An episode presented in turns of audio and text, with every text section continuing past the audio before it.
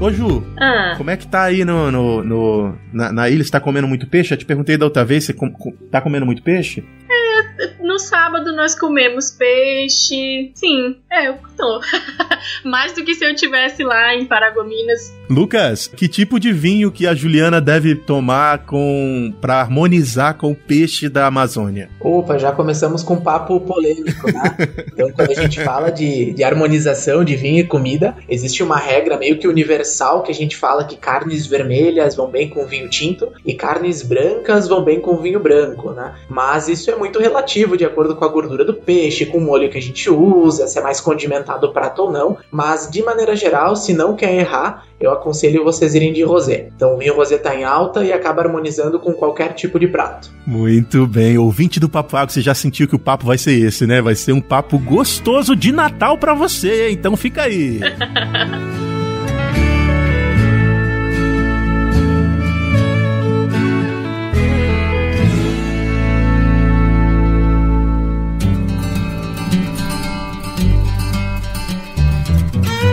Você está ouvindo Papo Agro, o seu podcast sobre o agronegócio. E hoje com Juliana Budel e José Neto, tomando uns bons vinhos.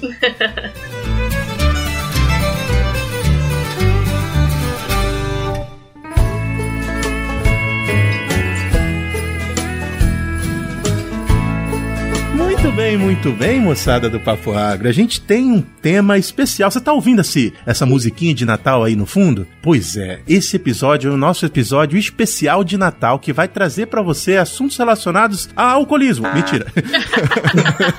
a bebida. a bebidas que costumamos consumir durante essas, esses tempos festivos, não é isso, Ju? É, eu achei que era sobre alcoólicos anônimos. Aí eu falei, nossa, não sabia que esse tempo tem a ver com Natal, Alcoólicos Anônimos. Mas tá, tá, não, não é nada disso, né, Neto? É verdade, é verdade. Hoje a gente vai conversar com vocês como se produz o vinho e o suco de uva que você e que nós todos costumamos consumir nessa época do ano tão gostosa. E a gente trouxe um convidado que é especialista nesse assunto que a Juliana vai apresentar pra gente agora. É isso mesmo, Neto. Hoje a gente tá aqui com o Lucas Simões. O Lucas, ele é coordenador de produtos e projetos na família Valduga. É uma pessoa que entende muito do que a gente vai falar hoje aqui. Muito bem, bem-vindo, Lucas. Bem-vindo ao Papo Agro. Se você quiser se apresentar melhor para os nossos ouvintes, uh, fica à vontade. Neto, Juliana, tudo bem? Então, brigadão pela oportunidade, né, de estar tá batendo um papo com vocês, falando de algo que eu gosto tanto, né? Eu sempre brinco que eu só bebo em serviço, então eu sou pago para fazer isso, né? E quando eu tô em casa eu tô estudando, então são, é, é uma vida muito conturbada, né? Digamos que é uma dose etílica diária que eu preciso me submeter. Mas sempre com muita moderação, né? Que fique claro. Haja fígado para isso, hein?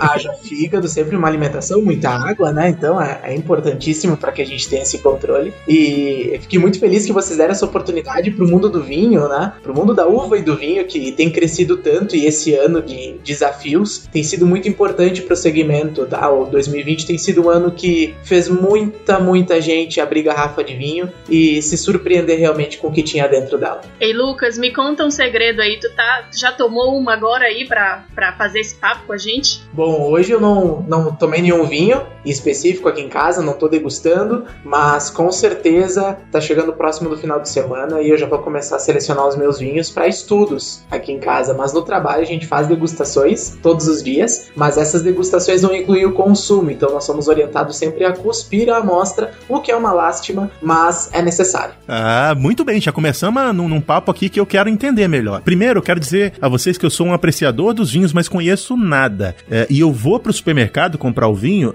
e muitas e muitas vezes é baseado no preço e não na qualidade do produto. E aí você está falando que você tem que testar os produtos que você produz na empresa que você trabalha. Uh, isso provavelmente significa que você pode explicar para a gente qual é a diferença do produto barato e do produto um pouco mais agressivo nos preços, né? Neto, primeiro de tudo, vinho bom é realmente aquele que agrada o nosso paladar. Sou eu que pago, eu que bebo, eu defino que é bom. Isso em qualquer produto, né? Só que quando a gente fala de qualidade técnica, existem outros, outros parâmetros que a gente usa para colocar esse vinho no páreo com outros de grande grande qualidade ou baixa qualidade. O preço para o brasileiro ainda é um dos maiores impactantes né, na hora da escolha do vinho, até porque quem dera nós tomarmos um vinho de 100, 200, 300 reais todos os dias. Pelo menos para mim ainda não dá. Então eu sempre tento comprar aqueles vinhos mais simples, mais baratos no dia a dia, e são vinhos de consumo mais rápido, né? Então, vinhos para momentos especiais, para guardar na adega, para um aniversário, a gente faz um investimento um pouquinho maior. Mas tudo isso depende principalmente da qualidade da matéria-prima e vai muito além disso, né? O rótulo, a exclusividade do produto,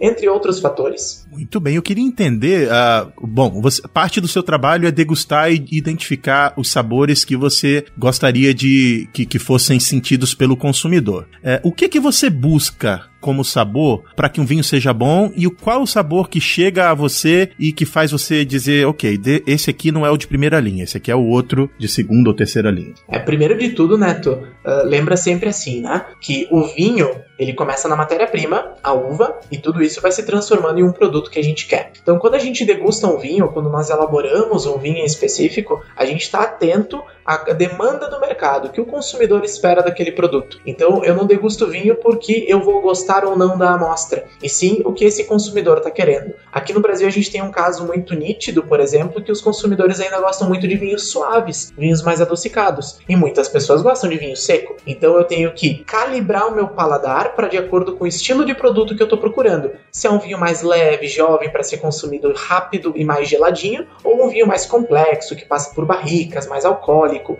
Então, cada produto ele é analisado principalmente de acordo com a demanda que o mercado tem. Ah, legal, legal. Lucas, se a gente for falar então dessa demanda, né, essa sua tendência em, ob em observar como que o consumidor final, qual é o interesse, né, do consumidor final, o que que você pode adiantar para a gente assim, o que que é de preferência aqui no Brasil? O que, que as pessoas costumam consumir mais? A gente tem que lembrar, Juliana, que o brasileiro ainda está aprendendo a consumir vinho, pelo menos a maior parte das pessoas, né? E quem catequiza o brasileiro ou é o vinho de mesa, o vinho comum, aquele popular vinho de garrafão, que eu acredito que todo mundo já deve ter provado alguma vez. Eu sempre brinco que no Brasil tem dois tipos de consumidores, os que já tomaram, os que estão mentindo, né? Que é o, o, boa, o vinho boa. mais simples, né? Mas existem também aqueles vinhos importados. Então, muitos brasileiros começam a sua vida etílica com os vinhos chilenos, os vinhos argentinos, e depois eles vão migrando para os vinhos brasileiros. Né? Então, é normal que as pessoas comecem uh, a degustar vinhos mais adocicados, mais leves e com preço bem baixo, e com o tempo elas vão calibrando o paladar e vão exigindo coisas diferentes do produto. Então, isso às vezes demora um tempinho, mas é uma questão de prática, é que nem dirigir. Quanto mais a gente dirige, mais a gente aprende. Lembrando que dirigir e beber não, né? Então, um, um em cada momento.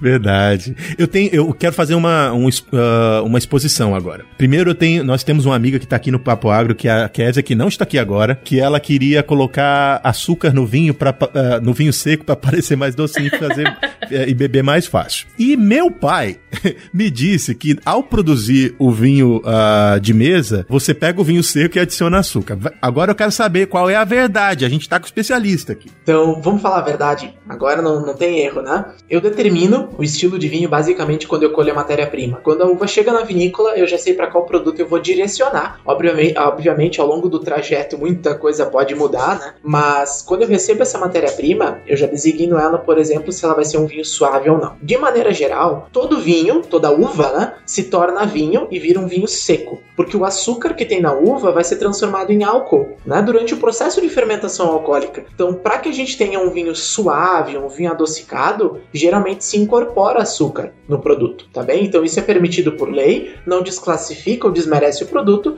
mas são propostas diferentes. Agora, se eu falo de vinhos licorosos, vinho estilo do Porto, o processo é totalmente diferente e o açúcar é natural. Mas vinhos suaves, o açúcar, de maneira geral, é adicionado no líquido. Ah, entendi. Então os dois. Bom, bom pelo meu pai estava certo. Eu não sei se Kézia tá certa de adicionar açúcar. É melhor comprar o vinho de mesa, né? E não comprar o vinho seco e adicionar açúcar. Mas aí é que tá, Neto. Quando, por exemplo, eu tô começando a beber vinho, o meu paladar, ele é totalmente cru. Eu não posso esperar de uma pessoa que nunca bebeu vinho que ela goste de cara, né, do vinho seco, que trava o paladar, que é muito alcoólico. Então, como ela é uma iniciante, ela tá começando a consumir o vinho com um pouco mais de açúcar, um vinho mais leve, um vinho mais gelado e com o tempo ela vai calibrando esse paladar. É que nem, por exemplo, comida japonesa. Quem nunca provou a primeira vez, geralmente é um espanto, né? Lá na quarta, quinta vez é que a gente fica um pouquinho mais próximo daquela nova cultura que a gente está conhecendo. Entendi, entendi. A Kézia ganhou um bom advogado. Já, já, você já me convenceu. Eu só não vou colocar açúcar no meu. Tamo junto, Kézia.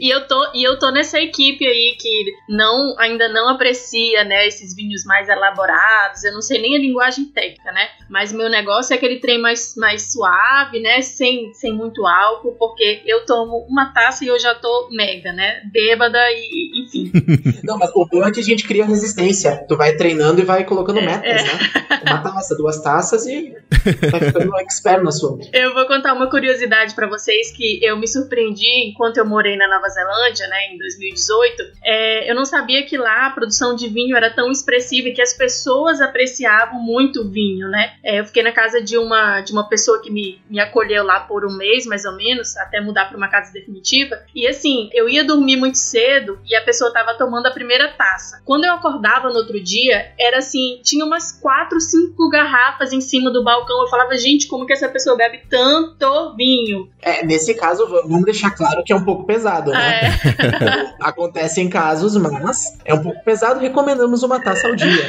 né? Então vamos deixar claro pra galera que vinho faz bem pra saúde, desde que com muita moderação. Importante. Mas a, a, já falando desses números, acho que aproveitando essa inserção que a, que a Ju falou, é, eu queria saber é, se você tem os números de quanto que o, alguns países importantes do mundo consomem de vinho e quanto que o Brasil consome. Boa, Neto. Então, complementando o que a Juliana falou, né? Uh, o que ela viu lá foi algo cultural. O brasileiro ainda não tem a cultura de beber vinho com frequência, de encarar o vinho como parte do alimento, como ritual. Então, isso é algo que tem sido criado principalmente nos últimos 10, 15 anos, que para nossa vida parece muito tempo, mas para o vinho não é nada. Então, países que têm uh, a cultura de consumir vinho com frequência, a gente percebe que o, o, o, a, o consumo daquele produto é muito mais consciente, mas também ele tem um volume muito mais expressivo. Se a gente compara, por exemplo, com Portugal, que é o maior consumidor per capita de vinho ano, eles consomem de 50 a 54 litros de vinho. Uau! Meu Deus, é muita coisa! é muita coisa. Então, Caramba. aqui no Brasil, a gente tem consumido, até o ano passado, a gente chegava em torno de 2 litros per capita. Então, tu viu a diferença, né? De 50 para 2 litros. E esse ano, com a pandemia, muitas pessoas consumiram mais vinhos e a gente está batendo a casa de 2,7. Então, parece um pequeno aumento, mas no montante que o o Brasil é um país muito populoso, a gente tem um aumento que a indústria não tá dando mais conta de fornecer tanto vinho para essa galera. Que legal. Eu tenho várias perguntas. Juliana, você tem alguma? Porque eu tenho, eu, vou, eu posso passar a noite aqui, ó. Gente, eu acho, eu acho que esse papo eu não sei não, porque a gente vai fica aqui eu e o Neto um mais curioso que o outro. O negócio tá difícil para ti, viu, Lucas? eu não sei como a gente vai conseguir concluir esse papo. Isso que eu não tô bebendo. e nem nós, né? Eu, eu... Então, imagina se eu tivesse bebendo, que papo bom ia ser. Ah, eu tô doida para ir comprar uma garrafa de vinho para ver se aumenta esse consumo per capita aí, porque só isso não tem condição.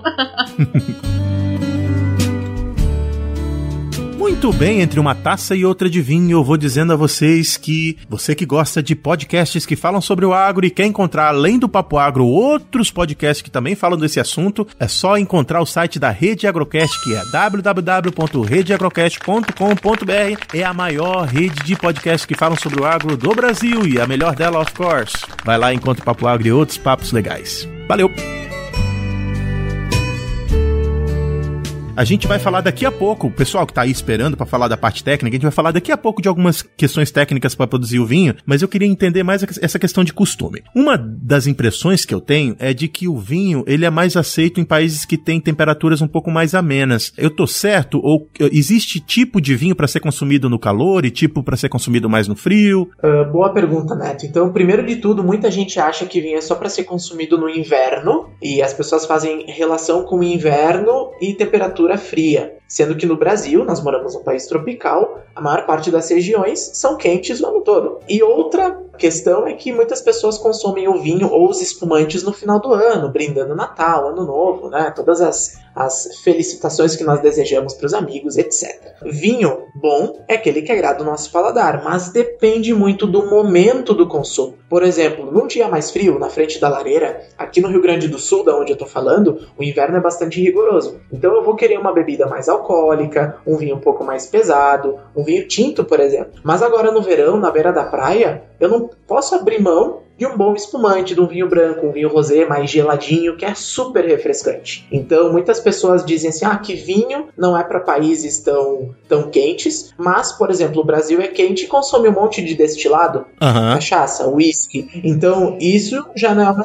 uma, desculpa mais aceita. É, nossa, nossa principal bebida, a bebida que o Brasil é conhecido a, através do mundo aí é a cachaça, que é, né? Não era para ser consumido no calor, se você pensar desse jeito. Então, o negócio é cultural. A gente tem que fazer com que as pessoas bebam mais, mas que elas bebam melhor. Elas entendam realmente o que está por trás do mundo do vinho. E vinho só não gosta quem não conhece. Uma outra coisa que eu queria entender é essa questão da, da, do nível de álcool. E a gente vai daqui a pouco falar da, da, das questões mais técnicas da produção, mas eu queria entender quem decide a quantidade de álcool que tem num vinho. E eu sei que tem vinhos da mesma classe que tem quantidade de álcool diferentes. Então, primeiro de tudo, quando eu colho a uva, eu sei a concentração de açúcar que tem na fruta. Quanto mais açúcar tem a fruta, maior o teor alcoólico do vinho. Isso a gente não tem muita dúvida, né? É algo mais simples da gente entender. Qualquer site de busca pode nos informar isso. Mas, dependendo da safra e da região, a gente pode também inserir um pouquinho de açúcar. Isso realmente é algo muito pontual para conseguir calibrar e aumentar um ou dois graus alcoólicos no produto. De maneira geral, a gente decide o teor alcoólico do vinho no ato do, da colheita da fruta. Então, como a uva é uma fruta não climatéria, ela não amadurece após a colheita. Então, a gente já define isso no ato da colheita. Chegando na vinícola, faz a fermentação e eu já sei o álcool provável desse produto. Se vai ser 12, 13, 14. E lembrando que quanto mais álcool tem o vinho, geralmente é uma bebida mais densa, mais encorpada e aquece mais o paladar. Por isso que espumantes, vinhos jovens, vinhos brancos e rosés, a gente colhe a uva mais cedo, que tem menos açúcar, consequentemente um vinho menos alcoólico. Quanta informação bacana, né, Neto? Agora sim, Lucas, eu já vou fazer a primeira pergunta voltado mais para a parte técnica mesmo. Eu queria que você explicasse para os nossos ouvintes e falasse um pouco sobre o terroir. É assim que fala, eu nem sei se tá certo essa, essa expressão. Isso, então terroir é uma palavra que todo uh, amante do vinho adora falar, né? Mas é mais simples do que a gente imagina. É uma palavra de origem francesa, se escreve terroir, se pronuncia terroir, e terroir significa um conjunto de três fatores: a mão do homem, o solo e o clima. Então, o homem determina como a videira vai se desenvolver para que dê o fruto em específico que a gente necessita para elaborar determinado estilo de vinho. Então, é, é, a gente tem que pensar que o sonho da videira não é produzir uva para virar vinho, né? Isso é o sonho do homem. Então, o conjunto desses fatores, a gente respeitando a planta e de acordo também com o desenvolvimento dela, adaptação no campo, a gente consegue ter um vinho muito expressivo. Até porque eu não posso colocar nenhum tipo de corante no vinho e nem aroma sintético. Então, todos os sabores e aromas que surgem do projeto, do, do processo, eles são 100% naturais. E a gente consegue isso, um produto que a gente chama de puro, genuíno, né, que expressa as características de uma região. Lembrando que terroir é algo que a gente pode utilizar para a produção de outras culturas. Café, cacau, uh, tem até arroz que tem denominações de origem, né, terroir específico, que fazem ele ser único. Então o vinho não é refrigerante, eu não consigo reproduzir um sabor, deixar ele sempre igual. Sempre tem variações. Ah, bacana, bacana. Então vamos lá. A gente tem uma espécie, diz aí uma espécie que é bastante produzida no Brasil de, de uva para a produção de vinho. Cara, a uva mais produzida do mundo, essa provavelmente vocês já ouviram falar e já devem ter degustado algumas garrafas, é Cabernet Sauvignon. Então, Cabernet Sauvignon Sauvignon ela é amada por muitos, odiada por outros, mas é conhecida como a rainha das uvas tintas, é a uva vinífera mais produzida. Então, lembrando que o Brasil também produz muita uva de mesa, seja para produção de sucos ou para consumo in natura, aquela que a gente vende no supermercado. Então, uva Niágara, uva Bordeaux, Concor, existem várias espécies e também vários estilos né, de vinhos e frutos e, e, sucos que a gente consegue ter um, uma uva em específico. Mas com certeza também tem aqueles amantes de Malbec, uh, Carmener, que são uvas muito famosas dos nossos países vizinhos aqui. Então, eu sou fã da Cabernet Sauvignon. Eu sempre que testo outras uvas, eu sempre tenho ela como referência. E aí pode ser um pouquinho melhor, pode ser um pouquinho pior, mas no, no, no frigir dos ovos eu gosto sempre de comprar o Cabernet Sauvignon. E eu não sei te explicar muito porquê. Eu acho que é um sabor que eu gosto e paciência, né? Se não é o bom. Neto, o que que tu acha da gente fazer um desafio para os ouvintes? Então, muita gente tem medo do mundo do vinho, né? Ou diz que só gosta gosta de um tipo de uva, não gosta de outra, mas às vezes bebeu uma vez um vinho feito daquela uva e já disse que não gostou, né? Então, uh, eu desafio a galera a consumir pelo menos um vinho por semana. Então, escolher um dia da semana, sexta ou sábado, Pode ser um vinho mais simples, mas sempre um vinho diferente. Então vai no mercado, vai na loja de vinho. Uh, hoje em dia, qualquer lugar a gente consegue comprar vinho, inclusive na internet. Escolhe um vinho diferente e vai anotando 5, 10 minutinhos prestando atenção no consumo, até porque degustar é prestar atenção, não precisa de todo aquele ritual. É só a gente prestar atenção no nosso consumo, no ato da, da degustação do produto, e assim a gente vai gravando isso na memória. Então as pessoas só vão descobrir o vinho favorito delas praticando. Gente, eu adorei. Ah, eu vou dizer que eu pratico bastante, mas eu vou. Eu, eu, eu gostei do seu desafio.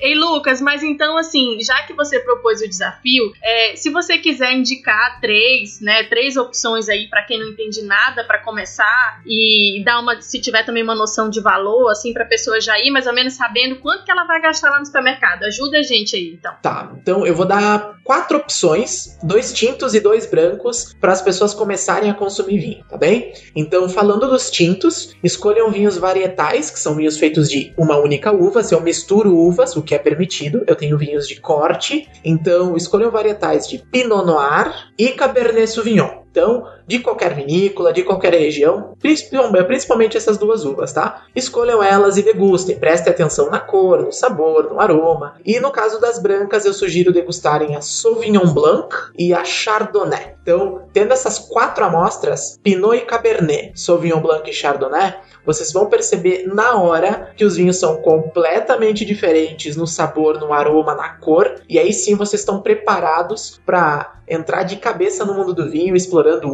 uvas, regiões. geralmente quem gosta de viajar gosta muito de vinho, gosta muito de gastronomia, tá tudo interligado. Ah, muito bem, eu gostei desse, desse, desse negócio. Eu quero te perguntar uma outra coisa relacionada ainda uh, um pouco com as espécies e um pouco com o terroir. As espécies, elas são quem uh, dita qual é o sabor, né? É, provavelmente é o. Vamos, vamos dividir em partes, talvez 80%, 70% é a espécie e talvez 30%. Eu não sei se você tem esses números, é o terroir. Eu queria entender, vamos lá, minha pergunta é a seguinte: você tem a mesma uva e você produz a mesma uva no Rio Grande do Sul e no Nordeste. Então são terroirs diferentes, porque tem ambiente diferente, tudo diferente. O que que você vai, é, o que que, que que você vai conseguir sentir de diferença lá na frente, comparando esses dois vinhos? Ótimo. Então, primeiro de tudo a gente tem que entender principalmente a questão de espécies, né, que eu falei para vocês antes. As uvas americanas, nativas aqui do nosso continente, elas têm uma característica de um aroma muito específico, que quando a gente toma suco de uva ou bebe o vinho de mesa, a gente sente só o gostinho de uva, porque ele tem uma molécula química aromática que determina esse sabor. Então isso vocês podem encontrar nas uvas Bordeaux, Concorne, Ágara, Isabel, entre outras, tá? E elas são uvas mais resistentes, então aqui no Brasil elas se adaptam super bem em várias regiões, do sul até o nordeste. Agora se a gente falar das uvas viníferas de origem europeia,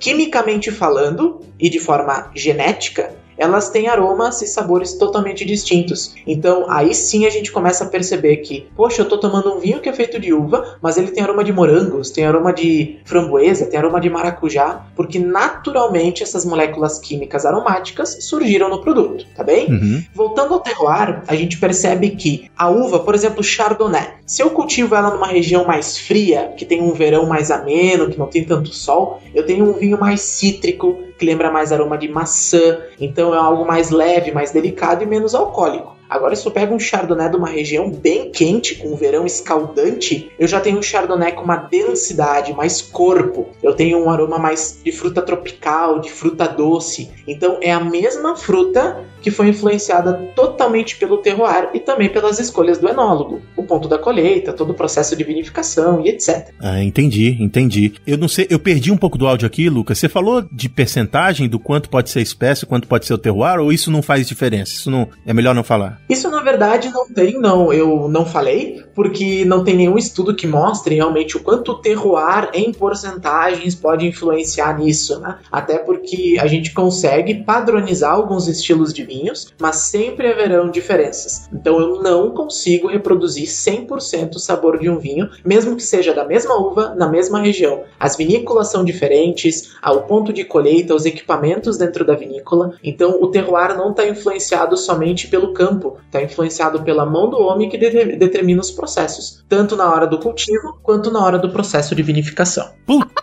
você põe um, um pi aí depois, ô menino editor. Uh, agora fez todo sentido por que diabos a diferença da safra de um bendito de um vinho faz diferença no preço. A safra de 2017, a safra de 2016. Muito. E se a gente fala de países uh, do velho mundo, né, do continente europeu, principalmente essas regiões famosas, tipo Champagne, Bordeaux, Toscana, né, que são regiões super tradicionais, tem vinhos clássicos que fazem uh, a safra faz o preço disparar do produto, né? Aqui no Brasil, por exemplo, esse ano de 2020, a nossa safra aqui no sul, ela sempre é no verão, de janeiro a março, é o período da colheita das uvas, a gente está se preparando física e psicologicamente para a safra, né? Então uh, a safra determina tudo. Então geralmente verões um pouco mais secos, menos chuvosos, a gente tem safras melhores, até porque eu tenho menos casos de podridão nas uvas, eu consigo reduzir muito os tratamentos sanitários, então eu tenho uma uva com mais qualidade e também mais rentabilidade para dentro da vinícola. E Lucas, e aproveitando que você está falando sobre a questão de chuva, seca e todas essas condições climáticas, eu andei vendo algumas informações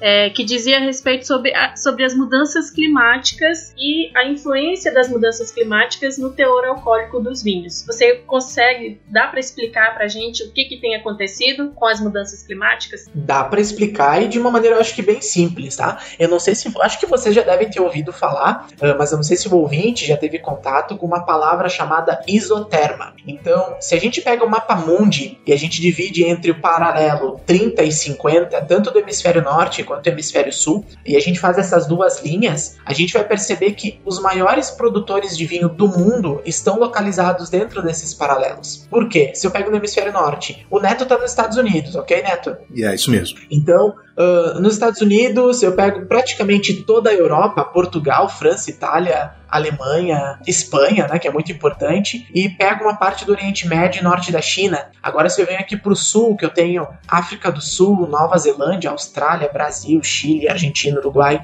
Então, todos esses países têm as estações bem definidas: verões quentes e secos, de maneira geral, que oscila cada ano, e invernos mais frios e rigorosos. Então, essas uh, características fazem com que a gente tenha estilos de vinho espe específicos, né, diferentes com o aquecimento global, o que, que tem acontecido? Regiões que eram muito frias para a produção de uva, elas estão conseguindo produzir essa matéria-prima. Por exemplo, hoje, algumas regiões ao norte dos Estados Unidos e no sul do Canadá, que antes não conseguiam produzir alguns estilos de vinho, uh, algumas regiões também influenciadas pela altitude. Se a gente fala aqui do, dos nossos países vizinhos, né, a Argentina, a Argentina, o Chile, a gente percebe que existe a Cordilheira dos Andes. Então, antes era muito frio em determinadas altitudes. Com o aquecimento global, já dá para produzir vinhedos em 1700, 1700 750 metros acima do nível do mar. Então tá mudando e tá mudando rápido. Que legal, cara. Uh, bom, moçada, vocês já viram que o Lucas sabe um bocado, né? A gente não vai conseguir passar o, o tempo que a gente gostaria conversando com ele aqui, mas daqui a pouco vocês vão saber como se comunicar com o Lucas para fazer mais perguntas aí.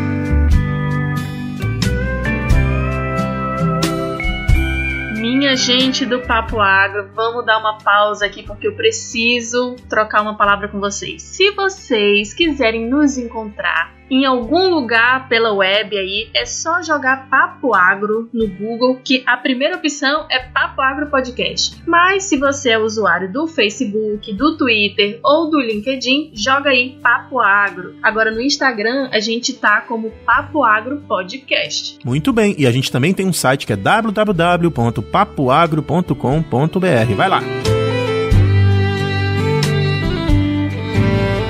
É, Lucas, eu queria que, é, é, que você me respondesse uma pergunta que é bastante simples de consumidor uh, e depois a gente vai preparar para a gente uh, falar um pouco do processo de produção em si, que eu queria entender e queria que você explicasse para a gente rapidamente, uh, depois da colheita da uva, o que, que acontece até a chegada do vinho na mesa do, do, do consumidor e se você quiser incluir ali o suco de uva também. Mas a minha pergunta, ela é Bom, existe diferença entre as rolhas ou a forma que você embala e armazena o vinho antes da produção? É, e eu te pergunto isso porque o pessoal costuma dizer: ah, a rolha sintética não é boa, ou aquele vinho que não tem rolha e que é só uma rosca, isso não é bom. Eita, os preconceitos no mundo do vinho, né? é, isso mesmo. A gente sofre um pouco com eles e, na verdade, a rolha é o vedante mais tradicional no mundo do vinho, ele é utilizado, é utilizado há mais de 300 anos, porém, existem várias rolhas alternativas, né? Aquelas de plástico, aglomeradas, que parecem um MDF, ou até mesmo a screw cap, que é a tampa rosca, que é muito tradicional. Muita gente torce o nariz para esse tipo de rolha sintética ou tampa rosca, mas elas são super bem-vindas, principalmente em vinhos mais jovens. Então, em vinhos de guarda, aquele que eu posso armazenar na garrafa por 5, 10, 15, 20 anos ou mais, eu ainda preciso da rolha de cortiça natural. A cortiça, para quem não sabe, vem do sobreiro e é a casca do sobreiro que a gente usa para produção da rolha. Então não se mata a árvore, não tem mais risco de extinção. Muita gente fala isso, mas não tem mais, tá? E Portugal é o principal produtor. Porém, a rolha é cara, o mundo todo produz vinho, e hoje vinhos jovens, aqueles do consumo do dia a dia, muitas vezes, por exemplo, a Juliana deve ter encontrado lá na Nova Zelândia muitos vinhos de tampa rosca, porque nos países do Novo Mundo, a tampa rosca é muito tradicional. Gente, posso falar que eles têm o meu coração, porque olha, eu não tenho saco nem força para puxar aquela, aquela rolha, não. Gente, sinceramente, a minha alegria era abrir um vinho, só torcendo a cabecinha dele, eu achava lindo lindo, lindo. Julie, depois eu vou te passar umas dicas de saca-rolha que é super fácil de abrir vinho e também dá para abrir cerveja no, no, mesmo produto. Então é assim, é aquele negócio de ter na bolsa, sabe? Pra ti não estar tá sozinha nunca quando precisar abrir uma garrafa de vinho. É super tranquilo. Então, uh, para vinhos de guarda, lembrando que existe aquele mito, né, que o vinho quanto mais velho melhor. Vinho é uma bebida viva, tudo que é vivo um dia vai embora, né? Acaba declinando. Então, se a gente não sabe como guardar o vinho e qual vinho guardar, não guarda, bebe. Essa é a minha dica. Muito bem, muito muito bem. É, eu te desafio a passar essa dica pra Ju pra gente colocar lá nos nossos stories. Vai estar tá na semana que a gente lançar esse episódio, hein? A gente vai ver o que, do, do que, que o Lucas tá falando. Aí. Isso é utilidade pública, hein, minha gente? é verdade, é verdade.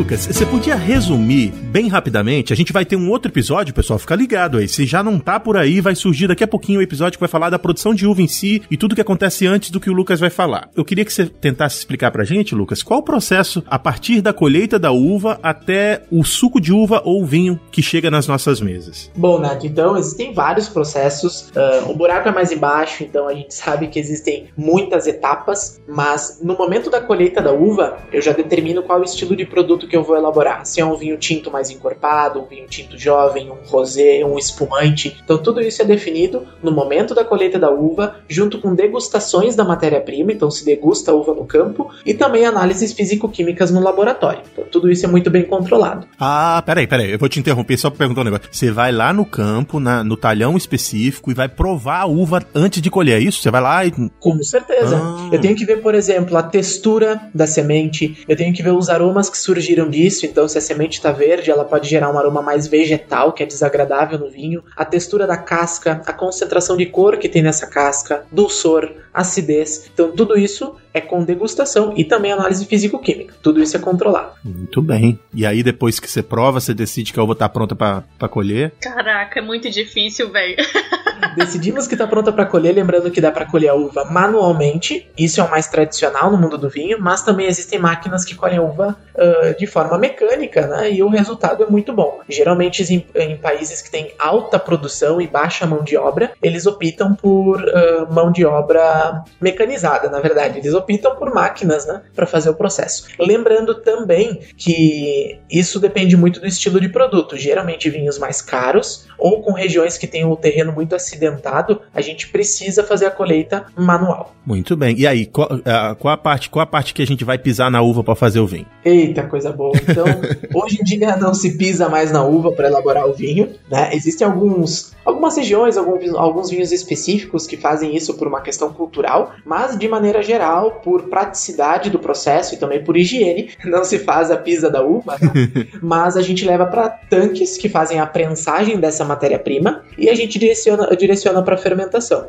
Lembrando que a gente falou para vocês, né, que existem as uvas brancas e as tintas. Como eu não posso colocar corante no vinho, sempre a uva branca vira vinho branco e a uva tinta vira vinho tinto. Então, o que determina a cor do produto principalmente é a casca da fruta. Até a Cabernet Sauvignon que a gente falou antes, se eu espremo a uva na minha mão, o suco é transparente. Então eu tenho que proporcionar que a casca fique em contato com o líquido por alguns dias para que dê a coloração tinta. Se eu deixo em algumas horas, ele fica um vinho rosé. Então se eu não deixo a casca em contato com o líquido, dá tranquilamente para fazer um vinho branco de uva tinta. Ah, vá. Quer dizer que tu não mistura a uva verde, uva branca e uva roxa para fazer o rosé?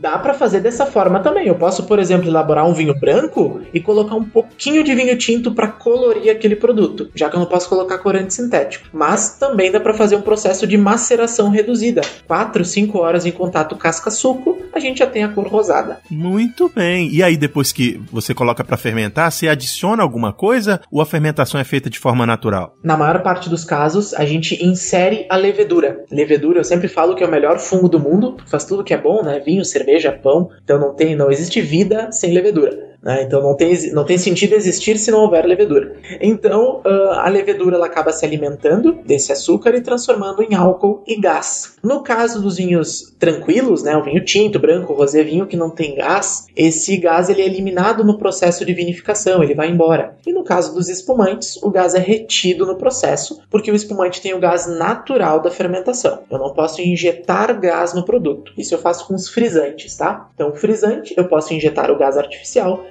espumantes, os gás, o gás, gás carbônico, é natural do processo de fermentação alcoólica. Caramba, que legal! E aí, quanto tempo de iniciar a fermentação para o envasamento? Depende muito da temperatura de fermentação, da quantidade de açúcar, entre outros fatores, né? Mas de maneira geral, a gente consegue fermentar um vinho entre 10 e 15 dias, no caso dos tintos, e os brancos que a gente fermenta numa temperatura mais baixa, para a levedura se alimentar mais devagar desse açúcar, a gente tem um vinho mais frutado, mais delicado no aroma, demora uns 20, 25 dias. Então, de transformar suco em vinho é um processo relativamente rápido. Agora, a gente tem que finalizar o produto, que às vezes demora bastante. Aí, o que, que é a finalização? Bom, voltando aqui para o assunto do, do suco, a mesma processo de produção do vinho é o do suco, só que o suco é mais curto? O suco é super mais dinâmico e é algo bem mais simples que o vinho. Então a gente colhe a uva para fazer suco de uva integral eu uh, submeto essa matéria-prima a um processo de pasteurização, então em torno de poucos minutos, a cerca de 82 a 90 graus, eu vou pasteurizar esse suco, então eu vou matar as leveduras da casca da fruta. Lembrando que eu não falei antes, mas a levedura que está naturalmente na casca da uva, ela pode fermentar o vinho, mas nem toda levedura é boa para o produto. Ela pode gerar alguns aromas ruins, ela pode se intoxicar pelo próprio álcool que ela gerou. Então, hoje a gente pasteuriza essa fruta, já extrai a cor pela própria temperatura elevada e eu já coloco na garrafa. Então, suco de uva é super rápido de fazer, é bem prático e com certeza é mais dinâmico que a gente produzir vinho.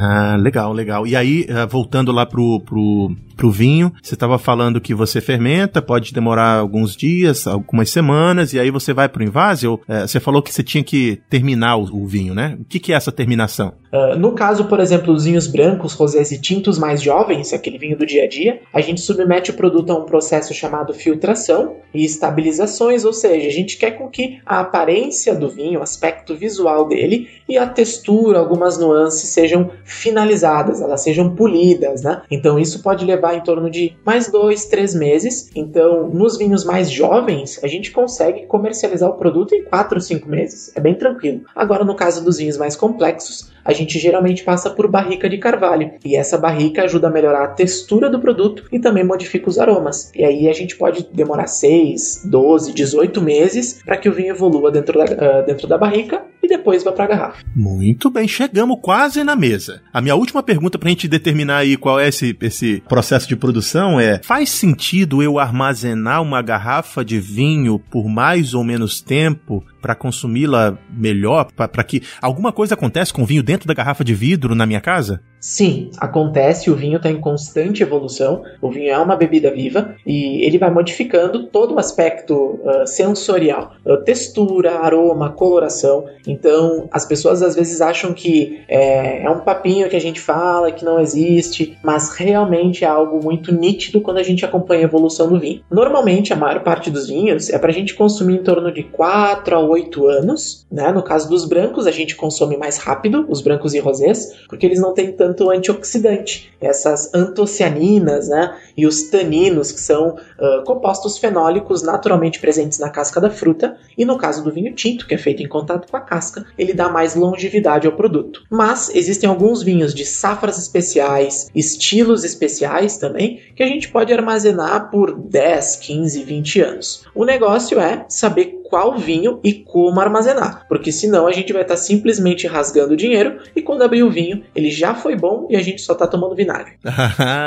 Caramba, cara. Bicho, eu já vou te agradecendo, eu vou te agradecer muitas vezes até o final, que a gente tá indo pro fim, mas eu aprendi um bocado e abriu minha mente para outras conversas que eu acho que a gente pode ter no futuro, uh, se o nosso ouvinte gostar de ir mais profundo nesse, nesse assunto. Então, eu te agradeço já de, de antemão. É, e aqui a gente tem um quadro que chama o Resumo do Papo, em que a gente propõe uma que meio que sintetiza tudo que a gente conversou durante o papo. E a pergunta que eu tenho para você é, é, na verdade, um desafio. Vamos entender que uma pessoa que não consome vinho chegou agora até o final do papo e ainda não está convencido de testar um vinho. Eu queria que você me desse a receita para convencer essa pessoa a se tornar um amante do vinho como nós somos. Resumo do papo!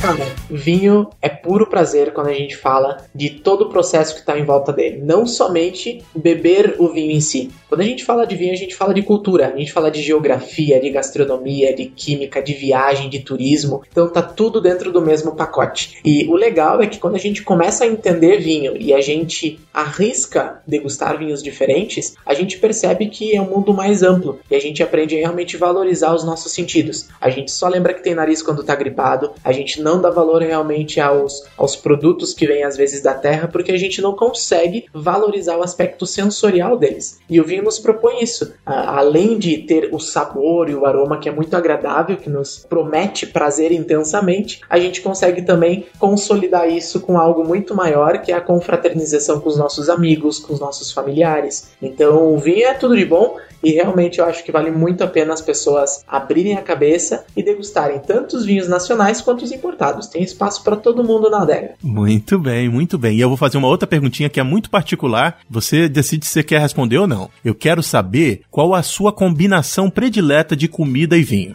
A minha combinação predileta é meio clichê, que é vinho e queijo. Então, vinho e queijo é muito difícil de harmonizar tecnicamente falando, mas quando dá certo, é tocar no céu e voltar. É muito bom, é muito prazeroso e realmente só não entende o que é harmonização quem nunca se submeteu a uma experiência sensorial. Quando a gente bebe um vinho muito agradável e a comida complementa esse produto e vice-versa, a gente percebe que o sabor é muito, muito agradável e faz com que a gente tenha uma experiência totalmente inovadora, totalmente inesquecível. Então, queijo e vinho. Aí depende muito do queijo, do vinho, aí é, é assunto para outro podcast. mas com certeza é uma, é uma, experiência que vale a pena. Muito bem. Eu tô com a minha caderneta de anotação aqui na mão. Eu queria que você me dissesse qual o vinho e qual o queijo. Um vinho e um queijo. Ah, eu também quero saber. um vinho e um queijo? Então eu vou passar a dica para vocês. Lembram do Pinot Noir que eu falei antes? Uhum. Tá, então escolha um tinto de Pinot Noir e escolha um queijo chamado Camembert. Muito hum. bem, anotado. Ou Brie, que é bem famoso. Em qualquer supermercado vocês vão encontrar. E se tiver uma geleinha de fruta, vai contribuir Nossa super bem. Então, senhora. uma geleinha e um queijinho vai ser uma experiência memorável. E o bom é que é rápido, não precisa cozinhar, porque eu não curto muito cozinhar.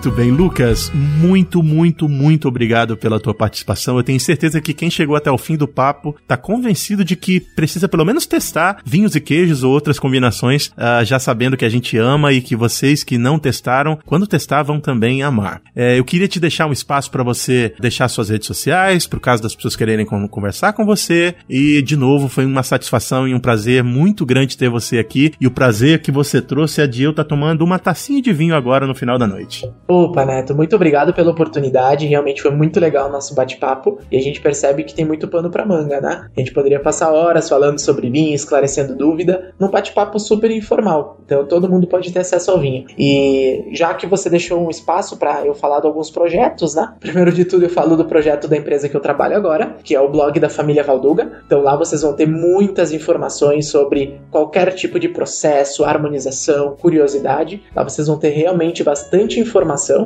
desde os iniciantes, iniciados até os experts. E eu deixo um projeto pessoal chamado Engarrafados. Quem puder seguir no Instagram, lá eu faço um, um compilado de vários vídeos, assuntos, textos, fotos, para que a gente consiga uh, chegar mais próximo do consumidor de uma maneira uh, mais informal e super divertida. Eu já tô aqui procurando para seguir, Juliana, despede aí que eu tô aqui procurando. Ai, eu também tô, não, peraí, né? Eu, tô, eu quero achar também aqui o Instagram. Sim, mas é, eu também queria, né? Vai procurando aí, Neto. Vai, vai achando aí, pelo menos se a gente tiver um de nós, já garantiu o Instagram, já tá bom. Isso, arroba engarrafados2. Ah, dois, não esquece o dois, Neto, por favor.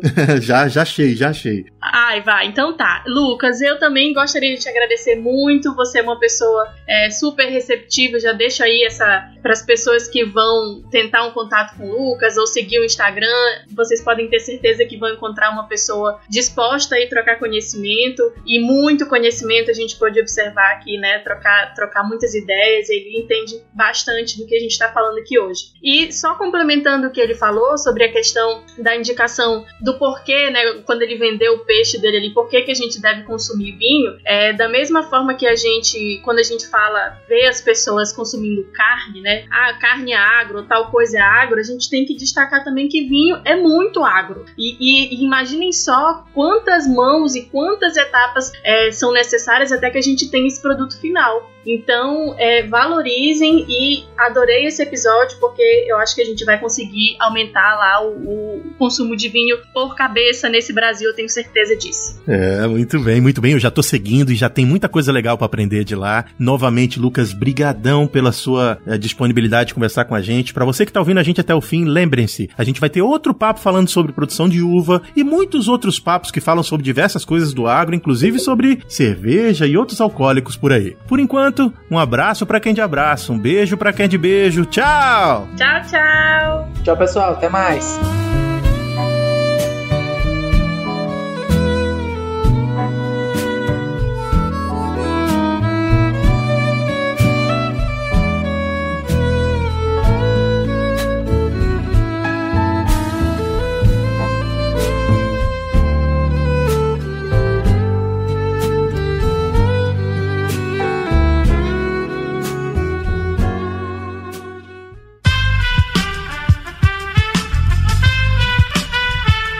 Podcast foi editado por Aerolitos Edição Inteligente.